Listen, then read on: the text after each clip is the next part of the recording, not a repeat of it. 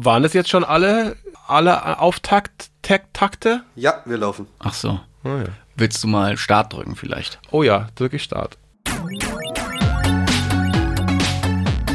News, News, News. Games, games, games. Pl pl pl plus, plus, plus.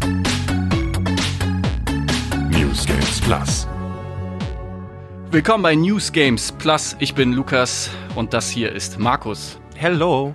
Und wir sitzen alle zwei Wochen zusammen, um die Geschehnisse aus der Gaming-Welt für euch zu analysieren. Und zwar passiert das auf Spotify, auf Apple Podcast, Deezer und vielen anderen Plattformen. Diese Woche geht es um die schockierende Zusammenarbeit zwischen Microsoft und Sony. Shocking. Ubisofts Pläne für 2019 und die große Frage, werden Mikrotransaktionen bald vielleicht verboten? Genau, das ist zwar nicht das allerneueste Thema, aber es gibt allerneueste Entwicklungen und deswegen sollten wir uns darüber gleich mal unterhalten. Auf jeden. Wenn ihr Feedback zu unserem noch relativ jungen Podcast habt, gerne her damit. Ihr findet uns bei Instagram und Twitter unter News Games Plus. Und bei Facebook ebenso. Ah, stimmt. Ja. Genau, cool. Aber Lukas, ähm, lass uns mal äh, vielleicht damit einsteigen, was wir gerade so zocken, oder? Das wollen wir zwar jetzt nicht so allzu ausführlich äh, besprechen, aber interessant finde ich es ja doch. Ja, good to know. Also bei mir ist es so, ich zocke gerade ein kleines, feines Game namens What Remains of Edith Finch. Das es gerade bei PlayStation Plus Richtig. für Umme gibt und das, glaube ich, also finde ich zumindest, jeder mal gezockt haben sollte, oder? Ja, es war auch deine Empfehlung. Ich hatte es äh, mir schon vor, glaube ich, eineinhalb Jahren mal gekauft, nachdem da alle abgefahren sind. Aber ich habe es bisher nicht zocken können. Es war so äh, auf meiner Shamelist auf jeden Fall und jetzt durch äh, PS Plus und auch weil du es mir empfohlen hast, dachte ich mir, jetzt muss ich das jetzt einfach mal zocken. Und es äh, ist wirklich sehr, sehr fantasievoll, sehr, sehr melancholisch auch. Nettes, feines äh, Indie-Game. Ähm, es, ist, es ist ein Ja. Walking Simulator und wirklich eine sehr entspannte Angelegenheit. Genau, ich finde, allzu viel sollte man gar nicht drüber äh, sich unterhalten, weil es ist nicht allzu lang und äh, eigentlich ist fast alles, was man über die Story verliert, schon ein Spoiler. Aber äh, wie gesagt, also spätestens jetzt, wo das äh, für Umme bei PlayStation Plus verfügbar ist, diesen Monat noch, äh, sollte da wirklich jeder zugreifen. keine weil es Ausrede mehr. Ein ganz äh, besonderes, sehr, sehr schönes Spiel. Genau. Was zockst du denn, Markus? Ich zock was nicht ganz so Besonderes und zwar äh, habe ich jetzt tatsächlich angefangen mit Days Gone und ähm, ich muss sagen, es ist ganz nett. Ah, ich muss gleich dazu sagen, ich bin jetzt vielleicht, boah, weiß ich nicht, zwei, drei Stunden im Spiel. Also ich kann wirklich noch äh, überhaupt nicht äh, großartig darüber urteilen. Ich habe aber leider festgestellt, ich glaube, ich leide an äh, Open-World-Übersättigung. Oh nein. Ja, es, es, Schlimmes Schicksal. dramatisch tatsächlich. Ich habe nur gemerkt, wirklich, also es ist immer so ein bisschen hin und her gegangen. Äh, am Anfang dachte ich mir so, boah, ja, äh, toll, äh, typisches Tutorial wie immer. Äh, hier was einsammeln, äh, da ein paar Feinde killen, da in Lager stürmen, la la la. Dann wiederum dachte ich mir, oh, aber eigentlich ganz geil hier so jetzt äh, im dunklen Wald unterwegs, es blitzt und überall krächzen die Zombies. Das ist schon so ein bisschen Walking Dead zum äh, selber spielen, wie man sich das immer vorgestellt hat. Ah, und dann kam wieder das nächste Camp und äh, die nächste, jetzt muss ich mein Motorrad noch ausbauen und so weiter. Und oh, ich, ich ich muss mich wirklich dazu zwingen, es zu spielen. Ich weiß echt nicht, ob es daran liegt, dass das Spiel das nicht besonders clever macht oder ob ich wirklich jetzt nach, weiß ich nicht, Assassin's Creed, äh, Red Dead Redemption, Far Cry ist im Endeffekt ja auch so eine Open-World-Geschichte. ähm, also ob ich nicht wirklich ein bisschen übersättigt bin von diesem, ja, diesen typischen Mustern. Es klingt, als hättest du eine richtig gute Zeit. Es tut mir ein bisschen ja, leid. also, wie gesagt, es, es schwankt immer so. Ich werde noch ein bisschen weiterspielen, aber ich glaube, wenn das äh, in zwei, drei Stunden immer noch so ist, dann, so leid es mir tut, werde ich es wahrscheinlich links liegen lassen. das ist wirklich schade, weil man hat sich ja viel erhofft. Ja. Aber was soll man machen, wenn dir ein Spiel nicht gefällt? Was ich tatsächlich nicht noch nicht hatte, ist diese äh, Ansammlung von, äh, von Zombies, die dann so wie so eine Lawine über einen äh, hereinklatschen. Das macht ja so, das ist ja so ein bisschen der USP von dem Spiel. Und da, glaube ich, macht so ein bisschen die Besonderheit aus. Da bin ich mal gespannt, wie das umgesetzt ist und ob das vielleicht dann doch nochmal. Und wann das kommt vor allem. Ja, genau. Nach wie vielen Spielstunden? Kommen wir zu unserem ersten Thema. Werden Mikrotransaktionen bald verboten?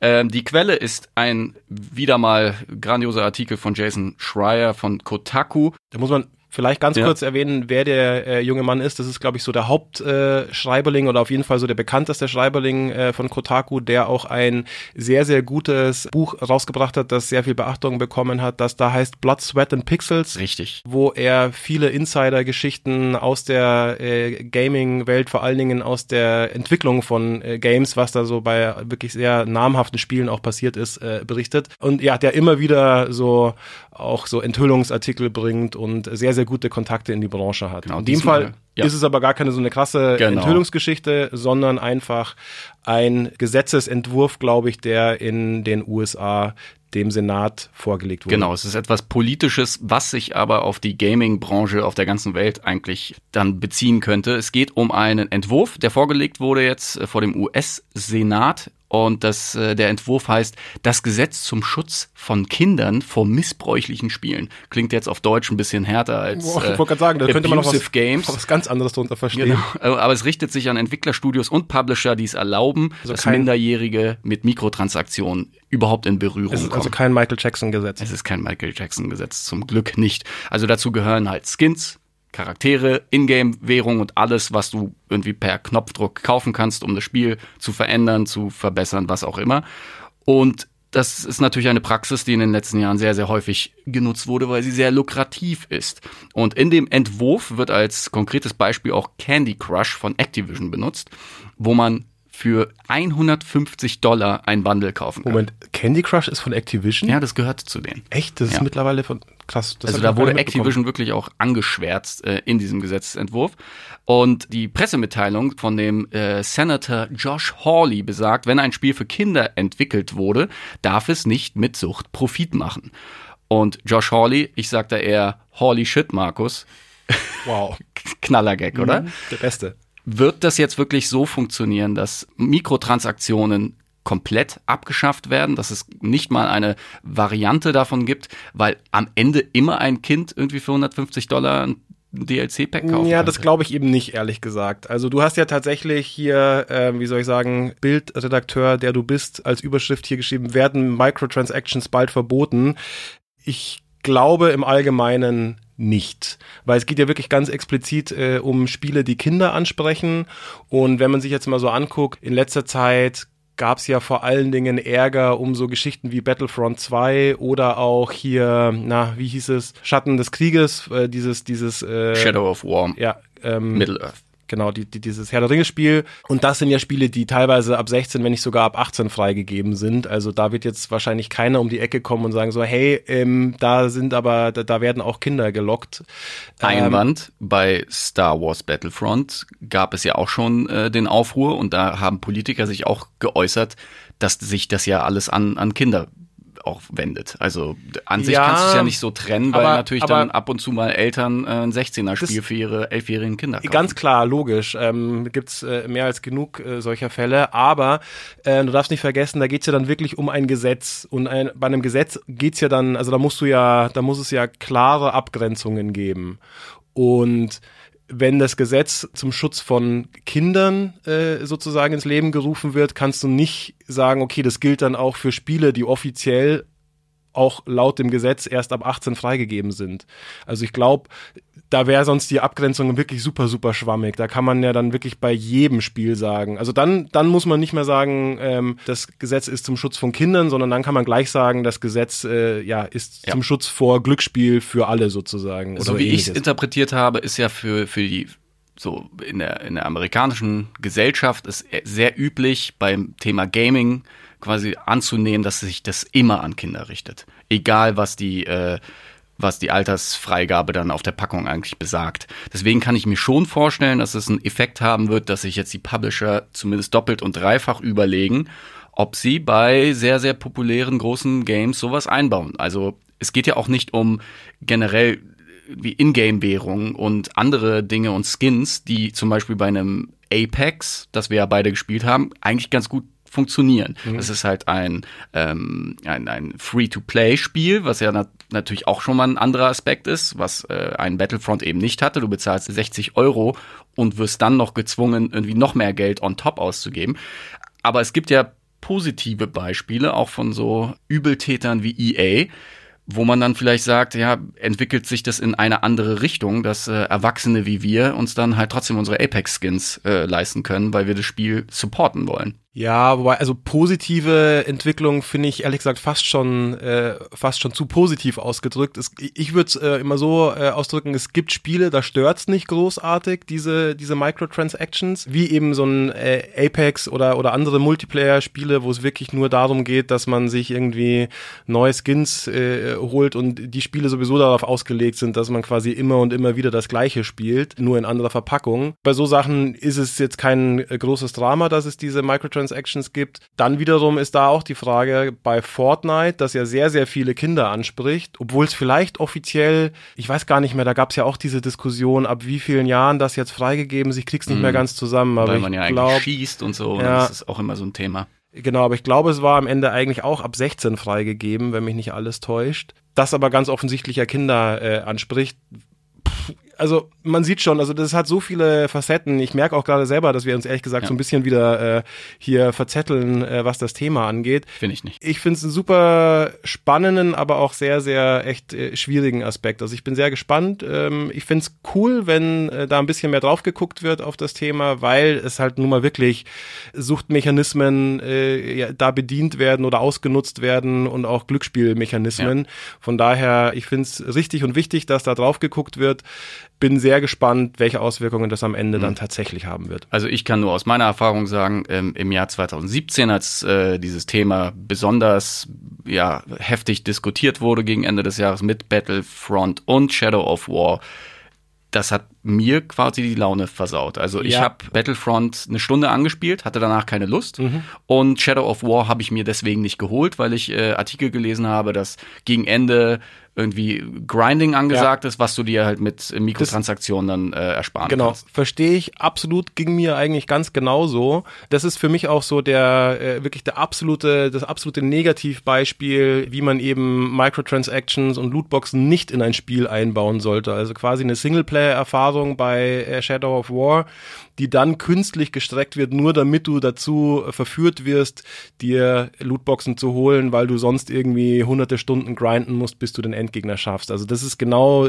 genau so sollte man es nicht machen, hat aber wiederum meiner Meinung nach eben nicht so wahnsinnig viel mit diesem Gesetzesentwurf jetzt zu tun. Ich kann mir schon vorstellen, dass sie sich dann äh, dass sie sich nicht ganz sicher sind, an wen richtet sich das und dass sie das dann eben im Zweifel eher nicht einbauen. Also ich glaube schon, dass das alles Hand in Hand geht und hier der bisschen ältere äh, Gamer Lukas in einen Topf geworfen wird mit dem Neunjährigen, der bei Fortnite für 200 Euro irgendwas kaufen könnte. Also ja. ich glaube, das, das ist schon alles eine Plattform und da müssen sie halt komplett aufpassen. Tatsächlich, also ich glaube, darauf können wir uns einigen und dann kann man wahrscheinlich auch einen Strich unter das Thema machen. Es besteht auf jeden Fall jetzt äh, die begründete Hoffnung, dass das äh, ganze Lootboxen und Microtransaction-Thema ein bisschen eingedämmt wird und in die richtige Richtung steuert. Und zum Glück hat sich ja was getan in den letzten eineinhalb Jahren. Sowohl Shadow of War hat die Mikrotransaktion quasi ist, ist, ist losgeworden und Battlefront ist eigentlich ein komplett anderes Spiel geworden, nachdem sie alles umgebaut haben. Du hast doch mal reingeschaut, richtig? Ich habe es nämlich tatsächlich nicht mehr angemacht. In den letzten seitdem. Monaten massiv Battlefront wieder gesuchtet,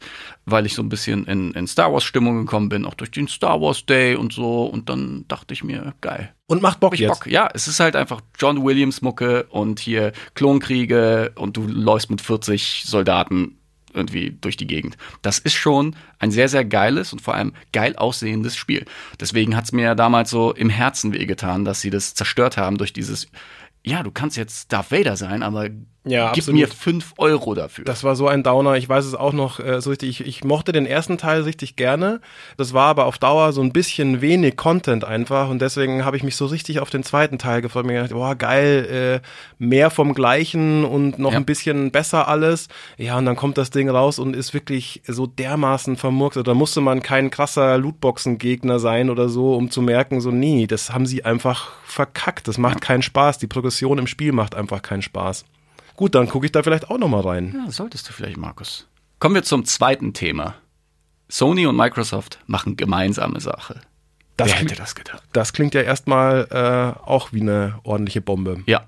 Die Meldung kommt von der offiziellen Microsoft-Seite und es geht darum, dass die großen Rivalen im Konsolengeschäft Sony und Microsoft eine strategische Partnerschaft starten. Die beiden Unternehmen wollen in Zukunft zusammenarbeiten im Bereich der Cloud-basierten Lösungen für Spieleerfahrungen und KI-Möglichkeiten. Klingt erstmal komisch, ist aber auf jeden Fall so eine Bombe gewesen, dass die Mitarbeiter von PlayStation komplett überrumpelt waren. Das heißt, das wurde im Hinterzimmer verhandelt in Japan, ohne dass die, die PlayStation-Verantwortlichen, die ja in den USA sitzen äh, und so ein bisschen den Hut aufhaben, die wussten gar nicht Bescheid. Das heißt, da mussten wirklich die Chefs zu den Mitarbeitern gehen und sagen, für die Entwicklung irgendwie der, der PlayStation 5 hat das jetzt nicht so den riesigen Einfluss, aber trotzdem im ersten Moment, wenn du mit dem großen Konkurrenten auf einmal anfängst zu arbeiten, ähm, Klar, da sind alle bisschen hin. Genau. Ja. Und äh, bei dem Foto sieht man dann äh, auch den äh, Sony-Präsidenten Yoshida und den Microsoft-Chef Nadella beim Handschlag, also sehr, sehr harmonisch alles. Und sie haben sich verpflichtet, gemeinsam an der Technik für Streaming-Angebote zu arbeiten. Also zu, zum Beispiel PlayStation Now, das ist ja schon äh, ein, eine Art Streaming-Service für alte und neue PlayStation-Spiele. Und das wird jetzt laufen auf dem Microsoft Datencenter Azure. Genau, das heißt aber, um das gleich mal vorwegzunehmen, es geht jetzt nicht um irgendwie so Crossplay oder solche Geschichten oder gar gemeinsame Spieleentwicklungen, sondern es geht eher so ein bisschen um die Technik im Hintergrund, was Streaming-Angebote angeht, richtig? Dadurch, dass Microsoft natürlich im Streaming so ein bisschen die Nase vorn hat, könnte das aber der erste Schritt sein, dass sie dann irgendwann sagen, wenn ihr dieselben Datencenter benutzt, können wir da vielleicht gleich gemeinsame Sache machen. Also ich glaube, da ist eher so dieser Impuls, zwei riesige Konkurrenten der letzten 20 Jahre tun sich zusammen, zumindest auf so einem Feld, ist so neu und so ungewöhnlich, dass das vielleicht später eben Crossplay bedeuten könnte. Also das, das haben sie jetzt natürlich noch nicht angedeutet, aber das Ziel dieser ganzen äh, Strategie wird sein, bessere Entwicklerplattformen zu bauen für die Content Creator Community. Und dann kommen wir natürlich mit unserem Background als Content und Creator-Experten ein bisschen mit ins Spiel.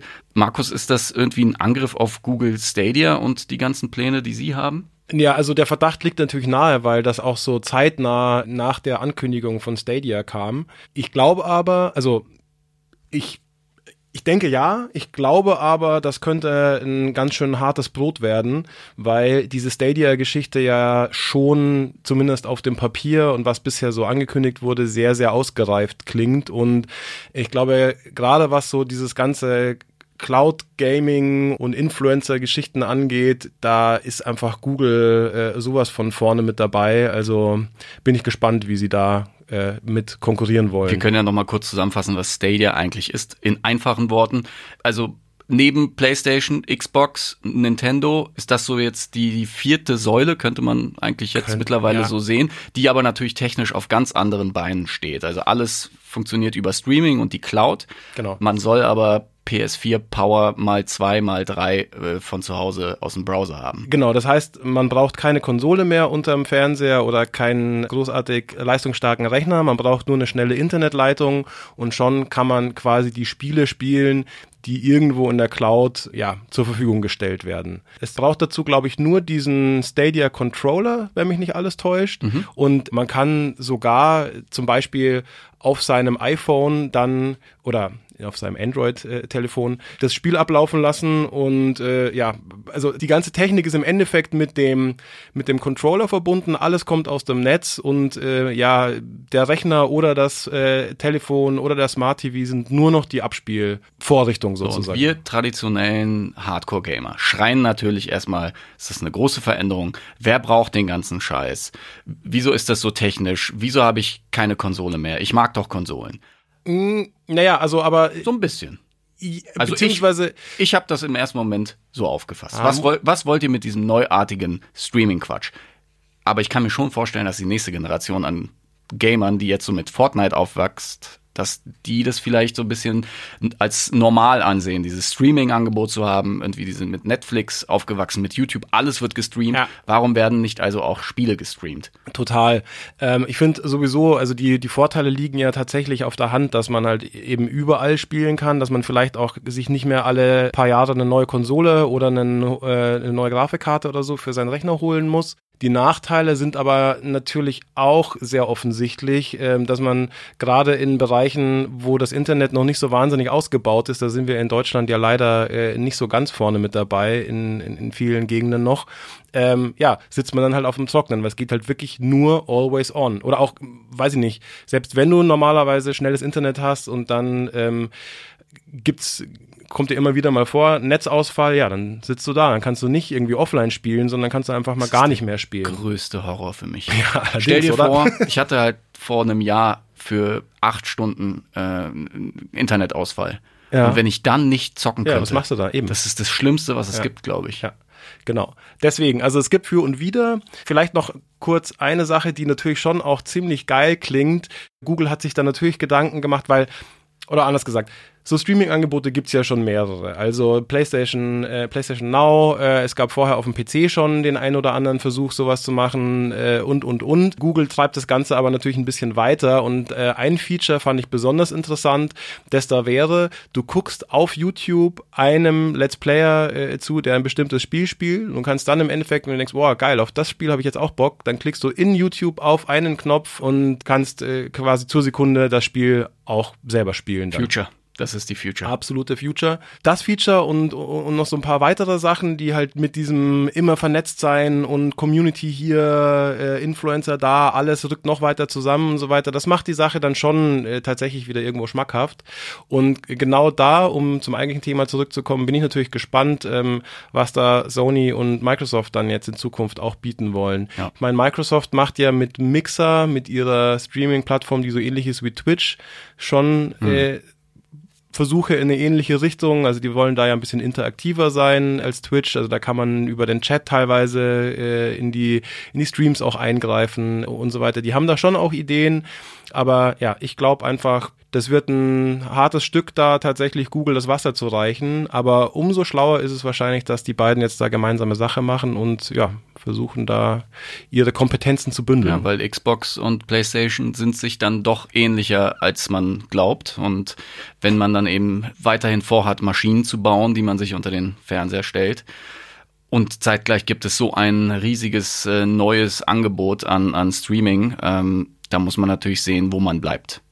Und wir werden jetzt auch nicht weiter ins Detail gehen, weil eventuell äh, machen wir mal eine, eine Sonderepisode zu diesem Thema, weil das ist ja schon so ein bisschen das, was uns in den nächsten Jahren im Gaming erwartet. Absolut. Wir kommen zum Hauptthema des Tages. Ubisoft kündigt neues Ghost Recon namens Breakpoint an. Genau, und äh, nicht nur das, sondern wir dachten uns ja, wir nehmen diese Ankündigung mal äh, zum Anlass und unterhalten uns prinzipiell so darüber, was Ubisoft denn äh, so vorhat in nächster Zeit. Oh ja, weil das ist alles ziemlich spannend, beziehungsweise wir wissen nicht, ob es spannend ist, weil wir kaum etwas wissen.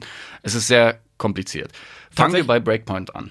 Oder andersrum, äh, genau, was, was heißt kompliziert? Es ist aber auf jeden Fall eine bisschen besondere Situation, finde ich, weil Ubisoft in den letzten äh, Monaten und Jahren echt krass abgeliefert hat. Ich möchte fast behaupten, wie kaum ein anderer äh, Publisher. overperformed. fast schon overperformed, ja. Und äh, jetzt sind wir aber äh, an einem Zeitpunkt angelangt, wo eben man sich so diverse Fragen stellt. Ähm, also sie haben nicht so wahnsinnig viel in der Pipeline, beziehungsweise man weiß von nicht allzu viel. Und ja, genau, darüber wollen wir uns gleich auch mal ein bisschen unterhalten. Aber wie du schon sagst, lass mal mit Ghost Recon starten. ein paar Eckdaten. Also es ist, es ist ein vollwertiger Nachfolger. Das ist ja auch immer die Frage, ob das nur äh, eine Erweiterung ist oder ein Standalone, was auch immer. Es wird ein vollwertiger Nachfolger werden. Er spielt auf der fiktiven Insel Aurora. Ähm, das Spiel benötigt eine ständige Internetverbindung. Da haben wir's schon wieder. Da haben. Always on. Also wie Division und Rainbow Six. Und die Story geht folgendermaßen, die, äh, es gibt eine Insel. Auf dieser Insel gibt es einen Milliardär mit einer Drohnenfabrik. Das ist so ein Elon Musk ähnlicher Typ. Und äh, dieser wird überwältigt von einer äh, Gruppierung von Ex-Ghosts. Äh, die nennen sich Wolves. Sie besetzen die Insel und sie programmieren die Drohnen so um, dass sie Jagd auf Menschen haben, äh, machen. Und das ist äh, wirklich ein realistisches Szenario. Es ist ein relativ realistisches Szenario, das stimmt, aber ähm, das machen schon die ersten Bilder klar. Es sieht wesentlich mehr nach Science Fiction aus als der Vorgänger Das stimmt. tatsächlich. Es ist richtig abgespaced. Und ähm, Der Fokus wird gelegt auf Survival. Man hat im ersten Trailer auch schon gesehen, wie sich der Hauptcharakter mit Schlamm einschmiert und auf dem Boden suhlt. Und als großen Endboss ähm, gibt es den Anführer der Wolves namens Cole D. Walker und dieser wird gespielt von John Berntal, dem äh, Darsteller vom Punisher aus der Netflix-Serie oder auch Walking Dead. Das heißt, da merkt man, dass sie so ein bisschen mehr wieder Wert legen wollen auf die Story. Denn, jetzt komme ich äh, zu, zu deinen Erfahrungen, die du gemacht hast mit Ghost Recon. Ich fand dieses Setting in Bolivien war das im Vorgänger. Oder zumindest Mittelamerika, Ja, also Südamerika. genau, so, so, so ich glaube, ich glaube, es es war, war so ein- Bolivien. Ja, War's ja, so da, gab es so einen? Shitstorm, dass äh, Bolivien so schlecht Stimmt, genau. dargestellt Ja, wird. ja. Und ich finde dieses Drogenthema immer so ein bisschen ähm, unangenehm, weil es ist etwas, was gerade in der Welt passiert und du hast dann irgendwie Spaß in einem Open-World-Game, in dem du irgendwie vom Es Drogenkrieg sehr- ja. profitierst. Das also stimmt, so ein bisschen, bisschen strange. Deswegen gefällt mir das ein bisschen, ähm, bisschen besser. Aber wie ist denn der Eindruck auf dich als Hardcore-Gamer vom, von Wildlands, vom Vorgänger? Wa- Was, was sagst du zu diesen ganzen Ausrichtungen? Puh, wo fange ich an? So hardcore habe ich es auch nicht gezockt, aber durchaus relativ lang, äh, das mal vorweggenommen. Ich bin sehr, sehr optimistisch, dass das richtig gut wird. Ähm, ich habe den Eindruck, sie nehmen quasi die schon sehr gut funktionierende Basis von, von Wildlands und äh, verfeinern das aber noch entsprechend. Also zum Beispiel Wildlands war, was das Setting angeht, relativ eintönig. Du hast ja nur diese ja eben bolivianische Dschungellandschaft gehabt und äh, sonst nichts großartig anderes. Die Insel jetzt äh, sieht im ersten Trailer schon viel, viel abwechslungsreicher aus. Da gibt's Strände, da gibt's bunten Urwald, da gibt's äh, Gebirgsregionen und was ich auch ganz cool finde, ich habe auch schon eine Sequenz gesehen, die spielt in einem relativ großen Haus. Genau das ist mir nämlich tatsächlich bei Wildlands auch abgegangen. Ich meine, da gab's zwar diese, diese Militärbasen, die bestanden aber meistens halt auch nur aus so kleineren, wie soll ich sagen, Containern oder Ja, und so. Bunkern und so Hallen, genau. So richtige Indoor-Areas gab's da eigentlich eher weniger. Was ich aber noch viel wichtiger finde, ist, es wird jetzt in Zukunft verschiedene Spielerklassen geben. Also es wird so wie einen Sniper geben,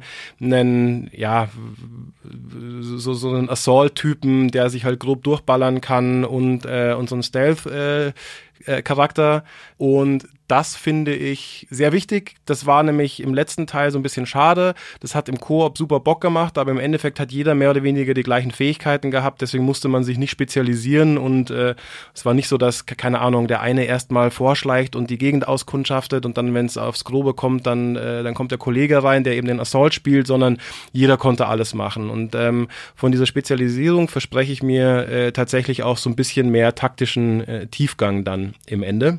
So viel dazu. Wo ich wirklich skeptisch bin, ist die Geschichte mit den Drohnen. Weil für mich ist äh, Ghost Recon schon immer so ein Ding gewesen, so vorsichtig schleichen, so leise wie möglich vorgehen und dann äh, zack mit einem Schuss die Gegner ausknipsen.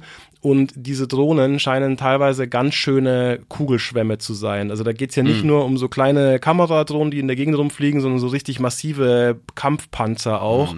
Und das mag vielleicht das ein oder andere Mal so als Endgegner eine ganz nette Abwechslung sein, aber wenn hier Ghost Recon zu sehr in diese Richtung geht, die jetzt zum Beispiel mit äh, The Division auch eingeschlagen wurde, dass du halt zig Schuss irgendwie äh, auf einen Gegner abgeben musst. Und das ist ja beim zweiten Teil schon viel besser als beim ersten. Division 2 wurde auch schon dementsprechend verändert, weil die Leute sich drüber beschwert haben, warum müssen wir 30 Minuten lang in einen Typen schießen. Und äh, Ghost Recon ist für mich aber noch viel, viel, viel, viel, viel, viel mehr wichtig. So, nein, das ist wirklich Skillshot quasi und, und fertig. Ich will der präzise super äh, Soldat sein und nicht irgendwie der Rambo, der dasteht und äh, minutenlang in der Gegend rumballert. Ich als alter PC-Action-Redakteur kenne ja die Story von Ghost Recon und die ganze Entstehung. Das basiert ja alles auf dem Gedanken, ein sehr, sehr realistisches Taktik-Game den Spielern anzubieten. Und es geht natürlich in eine Richtung, die sich wegbewegt von den Wurzeln, wo du eben nicht mehr mit, mit einem Shot über die halbe Karte den Typen erledigen kannst. Und das ist dann eben die Frage, inwiefern das Hardcore-Spielern gefällt. Es gibt auch ein bisschen Vorbehalte, was diese ganzen Online-Elemente angeht. Es wird jetzt wohl so eine Art Hub geben, wo sich Spieler treffen können, so ein bisschen wie bei ähm, Division im Weißen Haus, wo sich die äh, Division-Agenten halt Ja. treffen und dann irgendwelche Items tauschen können. Und da befürchten viele Spieler auch, dass es zu so einem Urwald-Division mutieren könnte. Party in the Jungle. Party in the Jungle, ja. Ja, ähm, damit sind wir ja fast schon bei dem allgemeinen Ubi-Thema. Ich finde nämlich, das merkt man in letzter Zeit ziemlich intensiv, dass wenn sie eine Formel gefunden haben oder ein Feature gefunden haben, das in einem einen Spiel funktioniert, dass sie das dann auch versuchen, in andere Serien zu übertragen. Und ja, genau deswegen habe ich hier bei bei, bei, bei Ghost Recon auch so ein bisschen äh, die Befürchtung. Wie gesagt, es ist noch viel zu früh, da jetzt wirklich Alarm zu schlagen. Vielleicht sind es wirklich nur ganz vereinzelte Missionen oder ganz vereinzelte Gegner, die dann so viele Kugeln schlucken.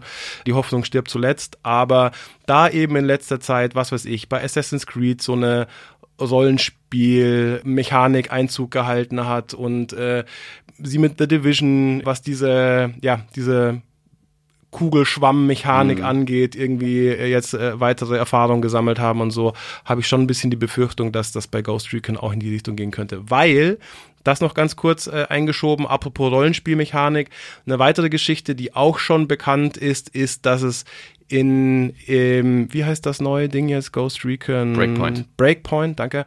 Ähm, mehr um Loot gehen wird auch. Es gab ja schon im Vorgänger diese Waffenkisten und so, aber das war so, finde ich, im normalen Verhältnis. Äh, immer wieder mal ist man über so eine Kiste gestolpert oder wenn man eine bestimmte Mission gemacht hat, hat man eine geile neue Waffe bekommen, alles fein. Und jetzt soll es aber wesentlich mehr um Loot gehen. Da ist A natürlich schrillen gleich wieder auch wieder die Lootboxen und die Microtransaction-Alarmglocken. Es wäre natürlich wieder eine perfekte Möglichkeit, hier so Microtransactions einzubauen ins Spiel. Wenn man äh, sich den Loot nicht hart erarbeiten will, dann kann man ihn sich einfach kaufen. Und auf der anderen Seite eben befürchte ich so ein bisschen, dass es dann in diese Assassin's Creed Richtung geht, dass es wirklich so zu so einem Rollenspiel-Ding äh, verkommt. Denn die Frage ist jetzt, unterscheiden sich diese ganzen Spiele ähm, so sehr, dass man Bock hat, Far Cry zu spielen und Assassin's Creed zu spielen und Ghost Recon zu spielen. Daher kann ich schon verstehen, wenn da Leute ähm, dezent besorgt sind, weil Ja. man will keinen Einheitsbrei. Genau, und ähm, um ein bisschen auf den Anfang zurückzukommen, ich habe da wirklich auch wieder Angst, dass dann, wenn sich die Spielmechaniken zu sehr ähneln, dass es mir so geht wie bei Death Gone, Ja. dass auch wenn ich das Setting irgendwie cool finde oder die Story irgendwie geiler ist als beim Vorgänger oder so, ich das Gefühl habe so, oh, genau das habe ich schon tausendmal gemacht. Ja. Ähm, Ghost Recon wurde jetzt angekündigt. Die Frage ist natürlich, was hat Ubisoft eigentlich noch so im Köcher? Sie haben ihre größten IPs eigentlich schon rausgeballert. Es gab innerhalb von was zwölf Monaten zwei Far Crys. Es gab ein sehr sehr gutes Assassin's Creed Odyssey. Ähm, Division 2 ist rausgekommen. Also ihre großen Titel, die sind jetzt schon Ja, auf, ja. auf dem Markt. Einer, einer fehlt ja seit Jahren irgendwie. Äh, meinst du jetzt Splinter Cell?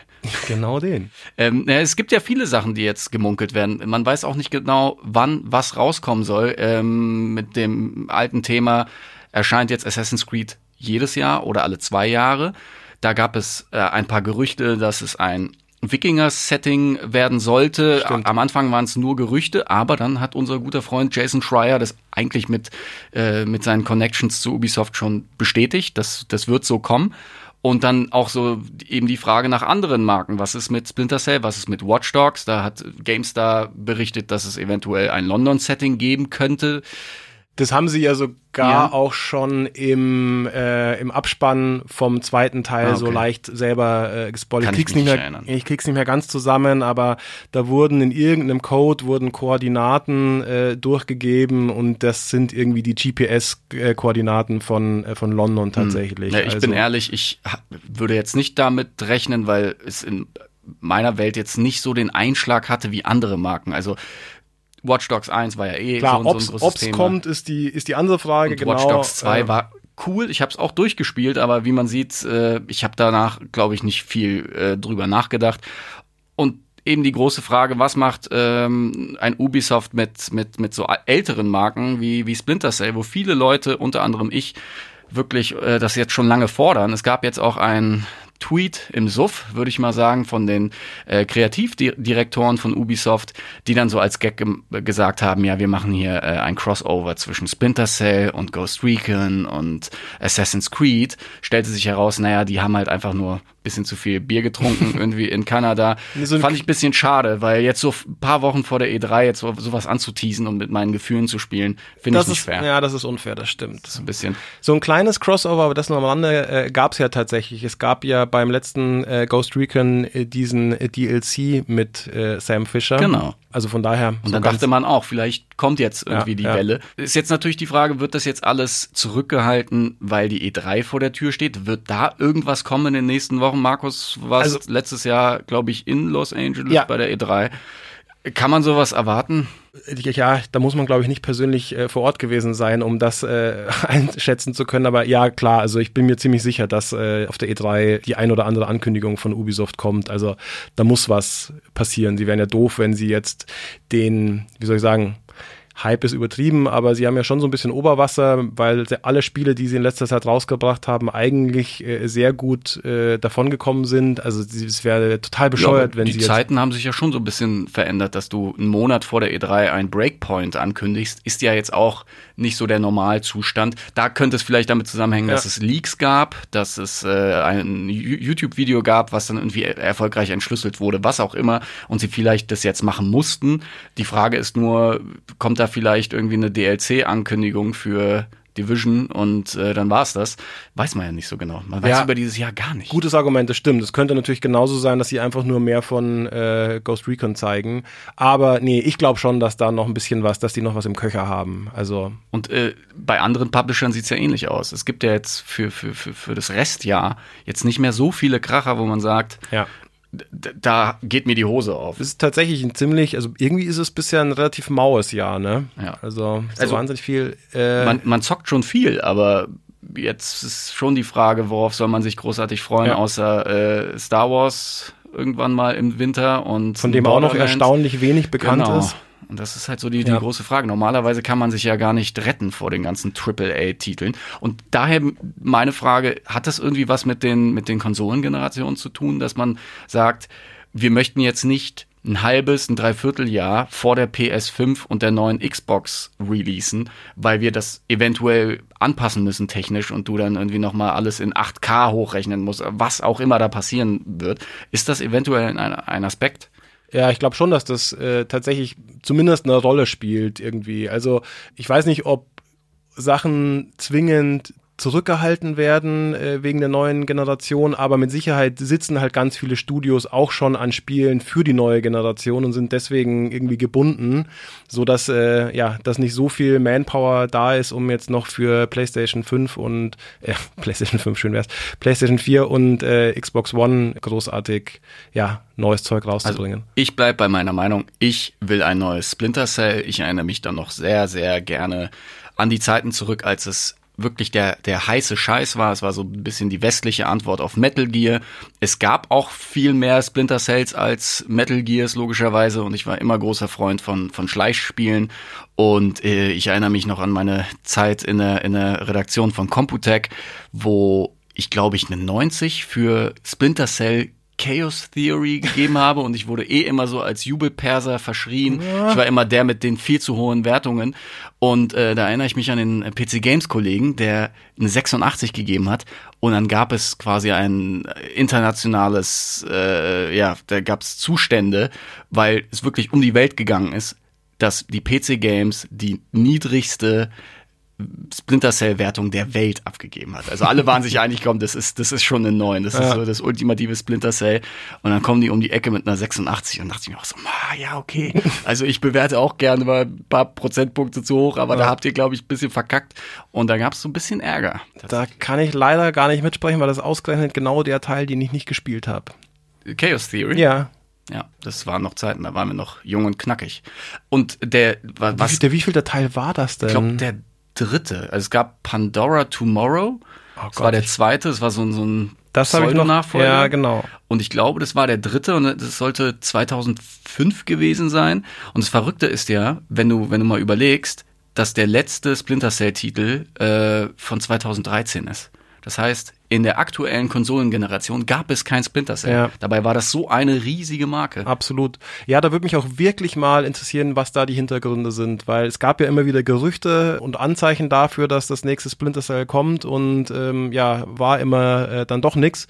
Ich glaube, da muss echt was schiefgegangen sein. Da äh, weiß ich nicht, äh, in die falsche Richtung entwickelt oder äh, keine Ahnung, Entwicklerstudio musste gewechselt werden. Ist jetzt müßig darüber zu äh, sinnieren, aber ich finde es schon super, super strange, dass da wirklich seit fünf Jahren nichts äh, in die Richtung vorwärts ging. In dem Sinne hätte ich noch eine kleine Empfehlung, nämlich eine Netflix-Doku ähm, über die Entwicklung von For Honor. Es gab quasi äh, ein Kamerateam, das hat die äh, hat den Kreativdirektor Jason Vandenberg äh, verfolgt über die Entwicklung äh, quasi vom Prototypen, also so eine kleine Tech-Demo für For Honor. Also er war ein sehr großer Freund von von so Schwertern und so generell so Waffenkampf, hat dann so diese kleine Tech-Demo gebaut und das äh, kam dann so gut bei Ubisoft an, dass äh, ihm quasi das Geld gegeben wurde, um das ganze Spiel zu bauen. Und das Interessante ist, es gab dann Stress hinter den Kulissen und man sieht halt alles. Die Kamera hält halt drauf, wie sie dann bei irgendwelchen äh, Firmenfeiern quasi sich so gegenseitig dissen und so. Das ist alles ein sehr, sehr schöner Einblick hinter die Kulissen, wie das dann halt eben laufen kann, zu diesem Stichpunkt, was du gerade erwähnt hast, dass da Dinge passieren, von denen wir halt nichts wissen. Es kann sein, dass es jetzt Ja. schon drei geile Splinter Cells in Arbeit gab und dann am Ende irgendwie der Kreativdirektor ein bisschen zu große Pläne hatte oder sowas. Ähm, Man weiß es nicht. Jetzt muss ich nur noch natürlich rausfinden, wie die, wie, wie die Doku heißt. Ähm, finde das mal ganz Ja. kurz raus und äh, vielleicht kannst du bei der Gelegenheit auch gleich noch rausfinden, wie die andere Doku heißt, die glaube ich auch interessant ist. Ich habe es noch nicht gesehen, deswegen kann ich es nicht mit Sicherheit sagen, aber ähm, Sony hat ja auch zu, zur Entstehung von God of Ah, ja, War ja. auch noch Okay, äh, eine Doku Da kann ich released. zu beiden jetzt was sagen. Also die Ubisoft-Doku auf Netflix heißt Playing Hard und zeitgleich hat bei YouTube auf dem offiziellen PlayStation-Channel ähm, g- gibt's jetzt eine über zwei Stunden lange Genau. Doku über die Entwicklung von God of War mit dem äh, Studio-Head äh, Cory Balrog und es ist großartig. Also ich habe jetzt, glaube ich, nur die Hälfte durch, aber weil ich, weil, weil ich Ja. mir das aufsparen will Mhm. und an, an einem netten Abend hier schön mit einem Bierchen diese Doku genießen will. Aber das ist auch super. also wie keine Jubelperser-Geschichte. Nee, nee, es ist wirklich schön emotional auch erzählt eben an der Person, wie aus den ersten Ideen und ersten Vorstellungen, wie man Kratos eigentlich neu erfinden könnte, bis hin zum fertigen Game. Das mal zu sehen, wie viel Arbeit da äh, reingesteckt wurde, wie viele hunderte Mitarbeiter da ihren Beitrag geleistet haben, um so ein Meisterwerk eigentlich rauszubringen. Also das muss sich eigentlich jeder, der God of War gesehen hat, mal reingezogen haben, ja. Okay, cool. Ähm, jetzt sind wir aber schon wieder äh, abgeschwiffen vom eigentlichen Thema, aber Gar das ist nicht. wahrscheinlich, das ist das Plus in, in News Games genau, Plus, News oder? Games Plus äh, Plus abschweifen. Abschweifung. Um nochmal kurz zurückzukommen zu den Ubisoft-Plänen und Sachen, die da irgendwie ewig brauchen und nicht kommen. Ähm, da gibt's nämlich noch ein Spiel, auf das ich ganz kurz gerne eingehen würde, und zwar äh, Beyond Good and Evil 2. Wie bitte? Ja, weil man von dem auch schon wieder jetzt längere Zeit nichts gehört hat. Das habe ich mir tatsächlich äh, letztes Jahr in LA kurz angeguckt hinter verschlossenen Türen. Mittlerweile ist das, was wir da gesehen haben, auch für alle auf YouTube einsehbar. Das ist diese, ich glaube, so eine Stunde lang geht das ungefähr, so eine, so eine Gameplay-Demo. Und ich fand das zwar sehr ambitioniert und auch so ein bisschen gefährlich. Das könnte auch in so eine No Man's Sky äh, gehen, so zu viel von allem und nur was für Menschen, die überhaupt kein Leben haben. Auf der anderen Seite mag ich die Welt aber so gerne und auch das äh, Art Design und so weiter, dass ich eigentlich echt heiß bin auf das Spiel und ein bisschen schade finde, dass auch da man jetzt ja schon wieder seit Monaten irgendwann ist, glaube ich, noch mal so ein kurzes Fitzelchen irgendwo aufgetaucht, aber so ein richtig offizielles Statement, äh, geschweige denn ein Release-Date oder so gibt's da ja auch nach wie vor nicht. Da muss ich leider sagen, ich habe keine Meinung zu Teil 2, zu Teil 1. Ich habe den ersten nicht gespielt. Die, die Trailer habe ich nicht verstanden. Da sind irgendwelche komischen Schweinemenschen und alles Ja. ist, äh, so strange. Ja. Wird mir eventuell gefallen, Ja. wenn es dann rauskommt und gute Wertungen bekommt. Aber äh, ich habe mich noch überhaupt nicht mit dem Thema befasst. Die gute Nachricht ist, Teil 1 musst du nicht gespielt haben, weil äh, Teil 2 spielt zwar oder oder da kommen teilweise schon ähnliche und oder auch die gleichen Charaktere vor, aber äh, die die Story ist eine komplett andere. Ich glaube, da muss man überhaupt kein Hintergrundwissen haben. Und äh, ja, die Welt ist abgefreakt, aber äh, da stecken wahnsinnig viele Gedanken äh, drin und die ist sehr, sehr mit Liebe gemacht, sowohl was die Backstory angeht, als auch eben was das ganze Art-Design und so weiter äh, betrifft. Also ich glaube, das könnte eine richtig schöne Nummer, wenn sie sich nicht verzetteln. Könnte aber auch ein Kandidat für dieses Jahr schon werden, eventuell. Aber da, dann müssten sie es ja wirklich auf der E3 dann langsam ankündigen, Ja. weil so geht's nicht weiter, dass wir voller Ja, dass wir- Ungewissheit. Wir hingehalten werden. ja, wirklich. Also wir wollen ja wissen, was wir im äh, September, Oktober und November zocken. Eben. Und zwischen den Jahren und äh, zwischen den Familienfeiern äh, zu Weihnachten Während so. der Familienfeiern. Ja, eigentlich schon Vor allen Dingen. mit der Switch. Ja.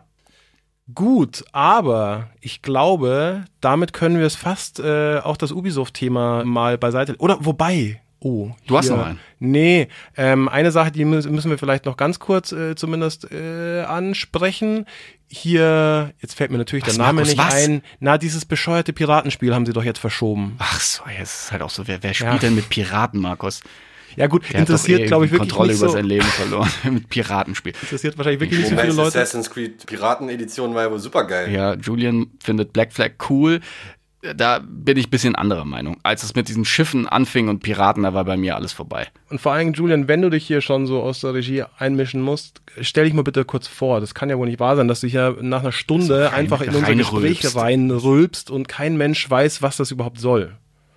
Ja, ich bin Julian und ich muss mir das hier anhören. Und dann muss ich es noch zusammencutten. Genau. Aber ich habe Freude dabei. Was hast du dann an Anhören nicht verstanden? Anhören beinhaltet nicht reinlabern. Nein, das stimmt schon. Also man kann schon sein Feedback dazu es, geben. Es, es, es gibt immerhin ein gutes Piratenspiel. Ja, es ist, es ist ja, er hat ja faktisch recht. Ein gutes Piratenspiel, das würde mich jetzt aber schon noch Naja, interessieren. Black Welches? Flag. Black so. Flag hatte ja richtig gute Wertungen bekommen. Mich hat's einfach nur vom, vom Gameplay her nicht so angesprochen. Ich habe lieber Städte als Wasser, Markus. Weil Städte Ja. haben mehr zu bieten als Wasser. Ich muss auch sagen, ähm, jetzt äh, so kurz nach dem durchschlagenden Erfolg von, und jetzt stehe ich schon wieder Odyssey. auf dem Schlauch, nein, Microsoft äh, Odyssey. Online äh, Piratenspiel, Piraten-Odyssey.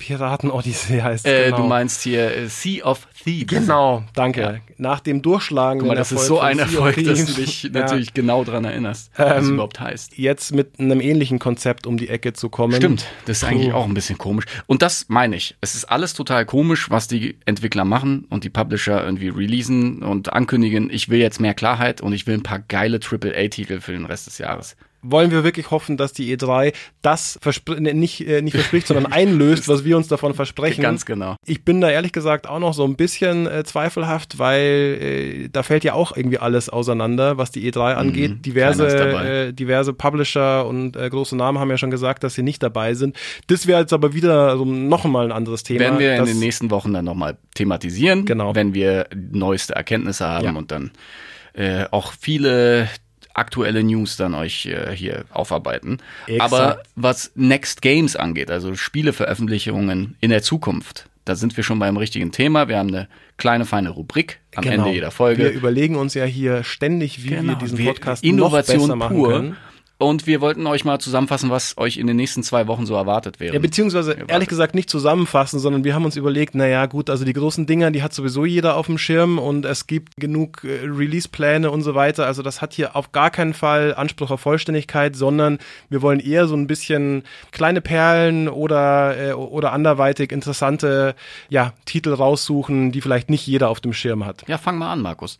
Ja, und Am zwar, 21. Mai. Genau, kommt, äh, was heißt kommt? Äh, Kam. Kam, für, wenn ihr das hört, wahrscheinlich kam Team Sonic Racing raus und zwar für PS4, Xbox One, Switch und PC. Alles. Und Team Sonic Racing ist ein, ja, Funracer, äh, absoluter Mario Kart Konkurrent, würde ich sagen, und scheint ganz gut geworden zu sein. Also kann natürlich mit Mario Kart nicht komplett konkurrieren, aber wer keine Switch hat äh, und schon immer mal ein Kart Racer spielen wollte, ist damit, glaube ich, einigermaßen gut bedient. Ist vor allem äh, schöne Abwechslung einfach zu diesem ganzen Mario-Kosmos. Man spielt ja ständig Mario Kart und endlich mal was anderes zu zocken. Endlich mal Sonic zocken. Endlich mal andere bunte Tierchen in Go-Karts. Ich habe noch eine kleine äh, Anekdote äh, am Start, was das angeht, weil wir es auch gerade schon von der E3 hatten. Ähm, das war nämlich der schäbigste Termin, den ich letztes Jahr auf der Messe hatte, muss ich leider so knallhart sagen. Hat nichts mit der Qualität des Spiels zu tun, sondern mit der Qualität des Termins, weil ihr müsst euch vorstellen, E3, Messe, man ist da drei Tage äh, am Start und von morgens bis abends natürlich mit Terminen zugeballert. Sämtliche Publisher wollen, dass man sich alle ihre Games anguckt. Man ist da sowieso in Zugzwang, was gucke ich mir an, was lasse ich bleiben und so weiter. Also der Terminplan ist prall gefüllt und jede Minute zählt. Dann kam eben die Anfrage wegen Team Sonic Racing und ja, weil ich durchaus die Vorgänger ganz nett fand und ja, vielversprechende Mario Kart Konkurrenten immer einen Blick wert sind, habe ich dem Termin zugesagt. Und was passiert dann vor Ort? Ich komme dahin, Das Go-Kart brennt. Das Go-Kart brennt, genau. Nee, eigentlich noch schlimmer, weil da hätte man wenigstens eine geile Story draus machen können. Nee, das ist ein, äh, ein riesiger Sammelstand, da gibt's ganz viele verschiedene Games, werden da, äh, werden da gezeigt. Ich komme zu diesem äh, Hostessen-Typen, meine hier so, ja, ich habe hier einen Termin wegen äh, Team Sonic Racing. Meint, ja, äh, kommst du mal mit? Führt mich zu so einem, zu so einem Anspieldisplay kein Mensch weit und breit, kein Entwickler äh, oder sonstiger Interviewpartner. Normalerweise sind da ja immer noch Menschen dabei, denen man Fragen stellen kann oder die einem zumindest erklären, worum es geht. Er meint so, ja, hier ist die Konsole, äh, spielst du eine Runde, wenn, wenn du Fragen hast, äh, ich stehe da hinten. So, alles klar. Gucken wir das an. Was konnte man spielen? Genau einen einzigen Kurs mit vier verschiedenen Charakteren und das war's. Also ich war nach fünf Minuten, habe ich alles gesehen und ja, konnte so viel sagen wie, ja, die eine Strecke war ganz nett und es spielt sich wie die Vorgänger auch. So. Also völlig banal. Ich frage mich wirklich, warum lotst man Menschen da zu diesem Termin hin und, und präsentiert dann so eine lieblose Kacke? Hätten sie gleich eine Demo rausbringen können. Ja, wäre besser gewesen. Hätten, hätte allen Menschen Zeit gespart und äh, hätte wahrscheinlich sogar besseren Content geliefert, weil man sich mit der Demo dann noch länger hätte auseinandersetzen können und wenigstens ein paar Feinheiten rausfinden könnte. Aber genug gerantet. Das eigentliche Spiel scheint ja tatsächlich ganz gut geworden zu sein und naja, was soll's. Kommen wir zum nächsten Es Thema. gibt noch zwei absolute Highlights für dich. Das ist genau dein Genre. Total War Three Kingdoms kam am 23. Mai für den PC und den Mac raus. Und natürlich se- sehr großer Freund von äh, Online-Rollenspielen. The Elder Scrolls Online Elsewhere für PC, PS4, Xbox, für alles am 4. Juni. Da bist du voll dabei, oder Bin ich auf Markus? beide Titel so dermaßen heiß, dass mir echt komplett die Worte fehlen gerade. Es gab tatsächlich ein Total War damals noch äh, zu PC-Action-Zeiten, wo ich kurz überlegt habe, mir einen fetten neuen Rechner zu besorgen, weil das wirklich gut aussah. Ich glaube, es war Rome Total War. Es ist schon beeindruckend, aber man muss es natürlich mögen. Ähm, Ey, total. Also ich glaube, dass äh, das sind super Männchen Spiele, aber halt nicht für mich. Ja, es ist auch so ein bisschen, ich kann mir das auch nicht vorstellen. Ach so, nee, es kommt der Total War kommt ja auch nur auf PC und Mac raus. Da gehören Echtzeitstrategietitel eigentlich auch nur Ja her. klar, sowas muss man mit Maus und Tastatur spielen. Richtig geil mit Maus und Tastatur, mit einer Gaming-Maus. so, das war die zweite Episode von News Games Plus. Ihr merkt, wir experimentieren noch viel rum, wir labern viel zu lang, wir schweifen gerne ab. Genau. Aber das Nehmt's tut uns nicht alles krumm. nicht weh. Sagt uns lieber äh, Bescheid, was wir in Zukunft noch besser machen können. Auf Facebook, Unseren Social Media Portalen, Instagram. äh, Instagram, äh, Twitter. Und das war's. Schickt uns einfach Messages, kommentiert unsere geilen Postings. Und äh, ja, dann können wir diese Show vielleicht auch mal ein bisschen besser machen, als sie jetzt ist. Mit eurem Feedback. so sieht's aus. Ja. Vielen Dank fürs Zuhören. In zwei Und Wochen hören wir uns wieder. Bis in zwei Wochen. Ciao. Bis dann. Tschüss. Cool, haut da rein.